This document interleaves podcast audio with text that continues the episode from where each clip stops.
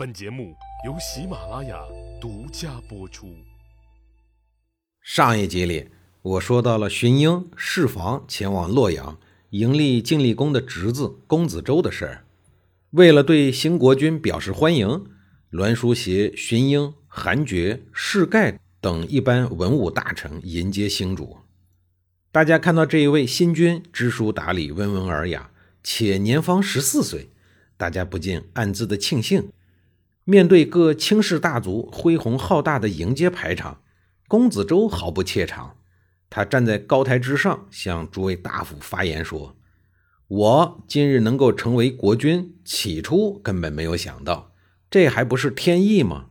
人们拥立一个贤能的君主，其目的无非是要秉承他的命令。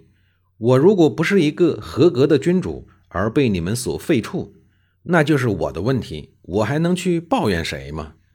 如果我是一个优秀的国君，而你们却用暴虐来对待我，那就是你们这群人的问题了。如果你们想拥护一个优秀的国君来完成大业，那就在今天；如果你们要继续这么胡作非为，令百姓蒙受苦难，那也就在今天。你们自个儿思量吧，我等待着你们的答复。众大臣们根本没有想到，一个不满十四周岁的孩子能说出这番话，大家只能向天起誓说：“臣等愿奉君命。”于是，公子周和各个卿大夫们订立了盟约。心中忐忑的栾书退下以后啊，对下属窃窃私语说：“这个君主不是以前那位晋厉公所能够比拟的，我们要小心的侍奉。”大家簇拥着公子周进入了国都，张灯结彩庆贺新君。公元前五七三年二月初一，公子周坐镇国都，正式上任国君岗位，视为晋悼公。晋国的重心很快就从执政栾书转移到晋悼公的身上。这位晋悼公少年老成，政治素质出类拔萃，战略远见也令人钦佩。继位以后，晋悼公要遵从周礼。提拔国家元勋的后代为卿，世惠之子世房，魏齐之子吕相，魏科之子魏杰，赵朔之子赵武，这四位新人都获得了晋悼公的垂青，成为了晋悼公政权的积极拥护者。为了钳制长期以来胡作非为的栾书，命世贞子为太傅，遵循典制，教化国人；右行星担任司空等等。如此一来，栾书在晋厉公时代的诸多特权被逐一的取缔了。到了这个时候，栾书才明白晋悼公的深藏不露。在晋国政坛横行多年的栾书，怎么会甘心这样被步步的边缘化呢？他企图夺回属于自己的权威。栾书向晋悼公请示，要委任公族大夫，以壮大自己的力量。而栾书心中的最佳人选。就是他的亲儿子栾衍，晋悼公很爽快的就批准了栾书的请求，但是呢，却采取了折中的方案，一口气提拔了荀家、栾衍、荀惠、韩无忌四个人，同时为公族大夫，且以荀家为首。晋悼公此举自然会获得智氏、中行氏与韩氏的支持，这个结果令栾书是哭笑不得。晋悼公的才华大大的出乎了栾书的意料。如果晋悼公只是像姬黑豚那样的普通国君，栾书将成为晋国的第二个赵盾，魏氏根本都没法进入晋国的统治上层，也就不会有三家分晋了，历史也将会被改写。可惜呀，历史往往会出乎意料。随着晋悼公对晋国掌控力的逐渐加强。原来作为权力中心的栾书，越来越被有意无意的边缘化了。而弑君这项罪名，在晋国人的眼中是一项无法原谅的重罪。赵盾把持晋国多年，是被逼无奈才动的手，干掉了晋灵公。为了避嫌，逃出了国都外流亡，防止沾染上这个根本洗不掉的罪名。可是栾书本身被细氏压制，无法全面掌控朝政。又是在晋厉公没有敌意的情况下杀了国君，正宗的名不正言不顺呢。所以所有的人都把责任归咎于他。虽然晋悼公对栾书仍然那么礼待有加，但骨子里的提防和敌意却是连傻子都能看得出来。这个时候，连一起参与弑君行动的荀英也表现出了有意的疏离、撇清责任，栾书被彻底的孤立了。刚刚站到权力的巅峰，却猝然跌落的失败心理，让栾书迅速的衰老了。晋悼公登基后的第十一个月，负责晋国执政的已经变成了栾书和荀英的头号反对者韩厥。栾书已经默默的死去了。连史书都不愿意直接记载过程。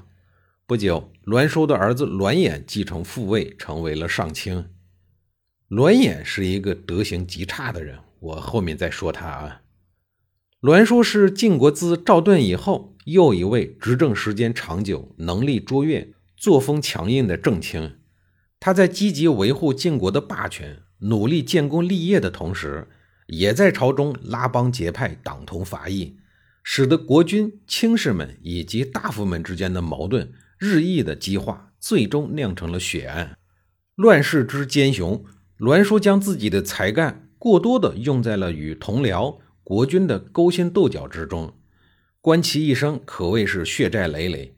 他一共灭掉了六位卿士，杀掉了一位国君，其心思之艰险，手段之毒辣，令人瞠目结舌。栾书在没有窃取最高职权的时候，处事就十分的圆滑。当位列正卿，为了巩固自个儿的地位，可以说是处心积虑。他绝对不忠于任何人，而是忠于理想、忠于事业，并为此不择手段。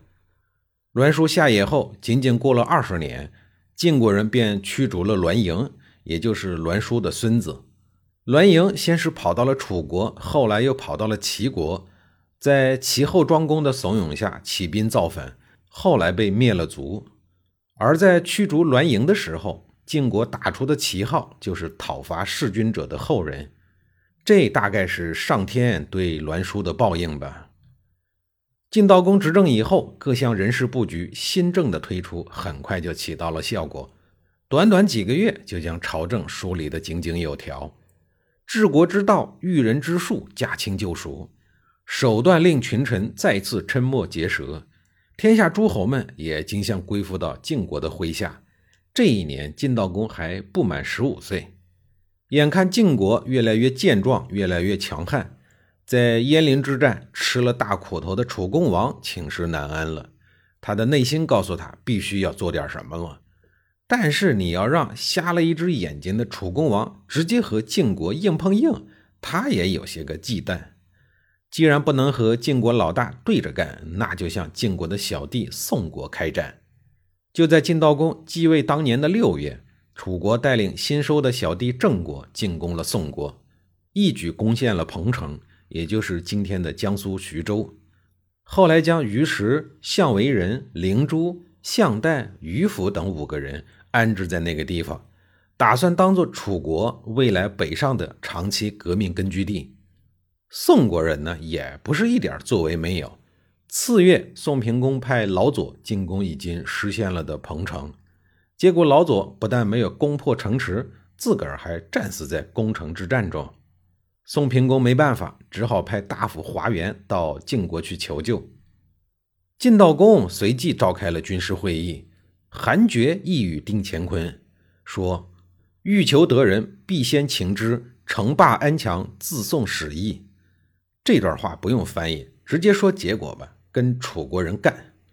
晋悼公毫不犹豫地下达了掷地有声的出师令，兵发彭城。